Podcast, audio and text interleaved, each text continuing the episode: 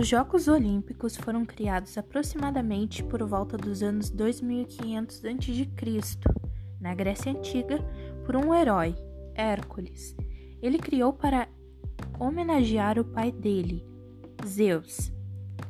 Mesmo assim, os primeiros jogos só se tiveram registros nos anos de 776 a.C., quando os atletas ganhadores começaram a ter seus nomes registrados.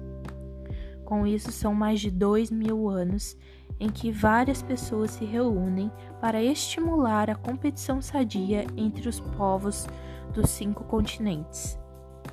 As Olimpíadas passam a mensagem de que pode-se ter competitividade, mas sempre de uma forma saudável, e vai ter países ou pessoas melhores. Mas o importante é manter o respeito e aprender a ver a vitória do outro com outros olhos. Como ao invés de inveja, aprender a admirar e se sentir orgulhoso pelo vencedor assim trazendo mais paz e harmonia entre as nações.